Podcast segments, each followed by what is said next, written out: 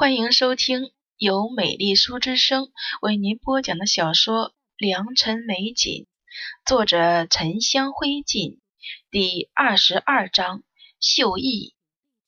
戏唱到一半，大家都看得十分专注，锦朝却对戏不感兴趣。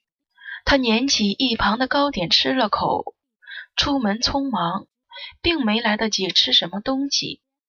现在倒是肚子饿了，觉得这糕点味道不错，又连吃了好些。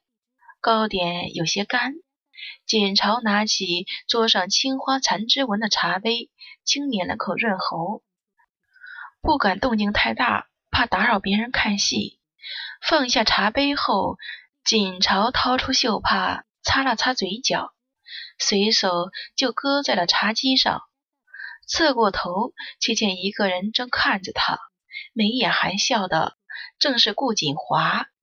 他也回了笑，有些不好意思，自己这狼吞虎咽的样子也被人家看了去。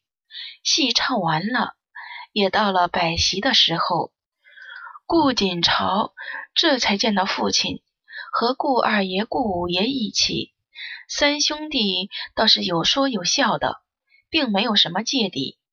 父亲过来后，先招了宋姨娘过去，和他低声说了几句话，两个人都笑起来。父亲清俊，宋姨娘娇柔，倒真是一对相称的璧人。宋姨娘又掏出锦帕，擦了擦父亲眉毛上的白霜。父亲低头看着他，任他擦拭着。顾莲和顾兰同坐，便道：“你母亲对父亲真好。”满座的女眷一时静了。顾锦朝正和顾锦华说话，声音也淡了下来。顾莲说错了话，顾兰却不得不兜下来：“是我生母宋姨娘，母亲因病留在家里了，并没有来。”顾莲不甚在意的吐了吐舌头，是我看错了吗？大家对顾兰的态度却不一样起来。有个如此得宠的姨娘生母，还有个病弱的祖母，指不定哪天就能翻身成了嫡女呢。顾家家宴十分奢华，热菜、冷盘、火锅、果盘。糕点慢慢的被丫头婆子捧上来，流水一般。吃完这些，还有冻梨和干果。锦朝却因为吃太多糕点，没什么胃口，吃了点热菜和果盘就罢了手。下席之后，几位老爷自然有别的事要商谈，太夫人则让女眷都去横斜居，那里满园都是梅花。开得非常好，前天夜里才下过雪。这时天空湛蓝空旷，就在院子里摆了桌子，也是好玩的。太夫人让拿了马吊和骰子过来玩，自己却先回去了。顾锦华和几位来访的夫人，还有顾锦霄的夫人大少奶奶一起拼了桌打马吊。二夫人则带着他们一群未出嫁的姑娘做女工，说花样。顾锦朝坐在角落里，拿着小绷随意的绣蝴蝶，一针一线绣得很慢，并不着急。他一只蝴蝶还没绣完，就听到顾兰的声音：“兰姐儿，你这莲花绣得真好看，淡粉嫩白的，跟真的一样。”这上面停着的蜻蜓也好看，翅膀竟然是透明的。顾兰不好意思的笑笑，不过是跟着母亲随意学的。莲姐过奖了。顾莲却笑嘻嘻的：“你别不好意思，我让母亲看，是不是绣得很好？”拿着绣绷去给二夫人看，二夫人也啧啧称奇。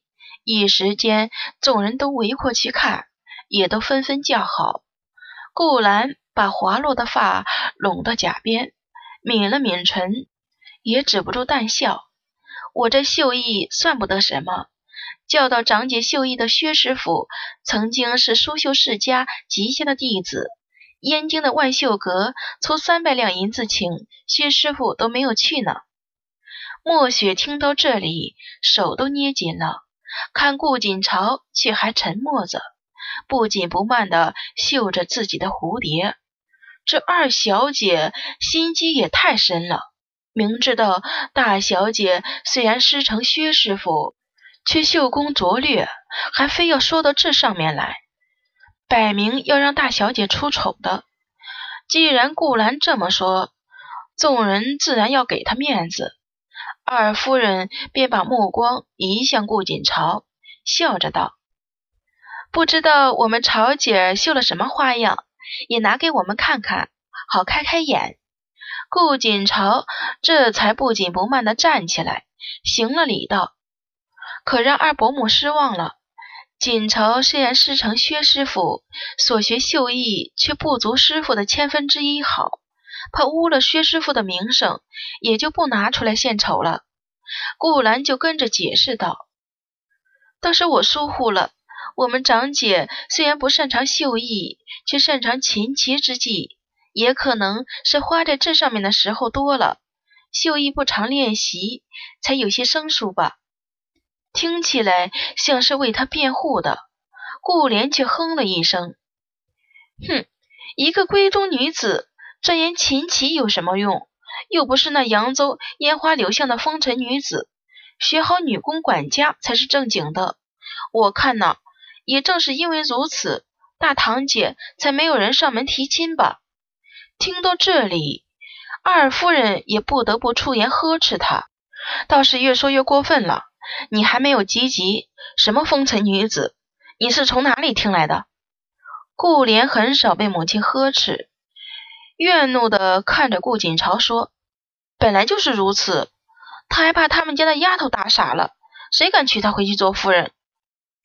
众人一时愣住了，顾锦朝却笑吟吟的问：“莲姐儿，你说我把我的丫头打傻了，谁告诉你的？”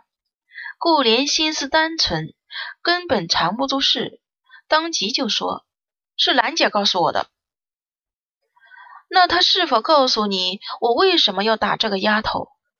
顾锦朝步步逼近，这个顾兰到处说三道四，败坏他的名声。他刚才挑拨顾莲，他也忍了；提到刘香的事情，却断断是忍不下去的。他。他想救他患病的兄长，你不许他救。顾莲其实也没听清楚，说起来就支支吾吾的。那我告诉你，他兄长不是患病，而是欠了赌方一大笔银子，因为付不起债被打断了腿。我那丫头回来并没有禀明我需要钱，而是直接偷了我妆帘里头的东西，我都没来得及打她，她自己就把自己吓疯了，这也能怪到我头上吗？顾锦朝微笑着说：“莲姐儿，听别人说话可是要当心的。那，那你也不该赶她出府啊！”顾莲还想辩驳，顾锦朝都不想和他说了。没经历世事的狄小姐说话做事怎么如此不精心？要是每个偷东西的你都原谅了他们，你说他们下次是不是会变本加厉？每个丫头婆子都有样学样了，岂不是整个家清客就被搬空了？我赶他走，却并没有伤害他，已经是仁至义尽了。倒是兰姐儿，锦朝微笑着道。下次可别一不小心就误传了姐姐的事迹了。这样一看来，外面那些事也不知道多少是你说出去的。你虽然不太喜欢我，但是我好歹是你的嫡姐，父亲的脸面你不为我考虑，也要为父亲考虑。你说是不是？众人看顾兰的目光一时间又不一样了。顾兰脸色难看，顾锦朝几句话就四两拨千斤，不仅撇干净责任，还想把原来那些东西都推到他头上。他原来做的事用得着自己误传吗？本来就没一件好的。他咬着下唇，看向顾锦朝，声音低若蚊蚁：“是妹妹错了，妹妹也只是听下人们这么说的。只是我一向最喜欢长姐的，怎么会误传你旁的东西？我刚才也只是随口和莲姐说了几句而已，您可千万别多心。我，我这就给您赔不是，您千万别往心里去。”样子十分柔弱可怜，二夫人也不想这过年的日子闹出什么不愉快的，便打圆场。既然是无心的，曹姐也饶恕兰姐儿吧，毕竟是两姐妹。我看曹姐的绣艺好，你又擅长琴艺，性格倒也是一刚一柔的互补。锦朝坐下来，笑盈盈的应道：“谢二伯母夸奖了。”我们本是姐妹，也没有芥蒂的。顾兰虽然扳回了一些面子，却始终落下了喜欢嚼舌根的名声。大家看他的目光便有几分尴尬。宋姨娘正与五夫人等打吊牌，并不知道这边的场景。顾兰心里暗道失策，她怎么知道顾莲竟然这么管不住嘴？倒是顾锦朝言语之间应对有度，并没有紧追不放。虽然动怒了，却没有发作。坐下去，仍旧心平气和，看得二夫人心里更明白了几分。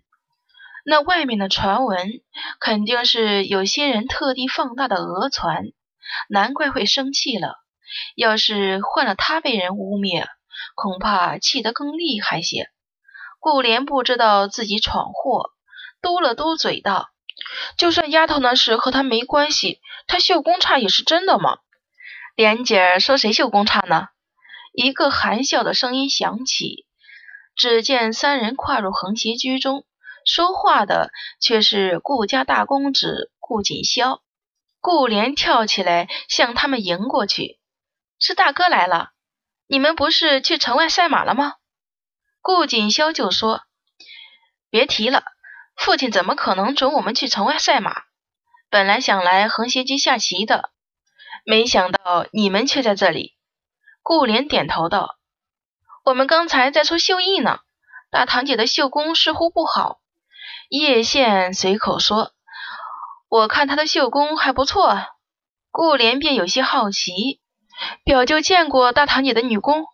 他慢悠悠地从衣袖里掏出一张淡青色的锦帕，笑着道：“这张锦帕就是你大堂姐的，那上面的兰花颜色青碧，栩栩如生的，旁边还绣了小篆的诗。”顾锦朝的手轻轻摸了一下衣袖，他这才想起刚才自己的锦帕落在看戏的地方了，怎么到了长兴侯世子的手里？他竟然就这么堂而皇之的拿出来了，二夫人神色一下就变了，面上还带着笑容。我瞧瞧看是怎么的好。帕子递到他手上，带着淡淡的兰花香。他曾在锦朝身上闻到过。锦朝最近在房里养兰，不仅满室的兰香，连他身上也沾染了。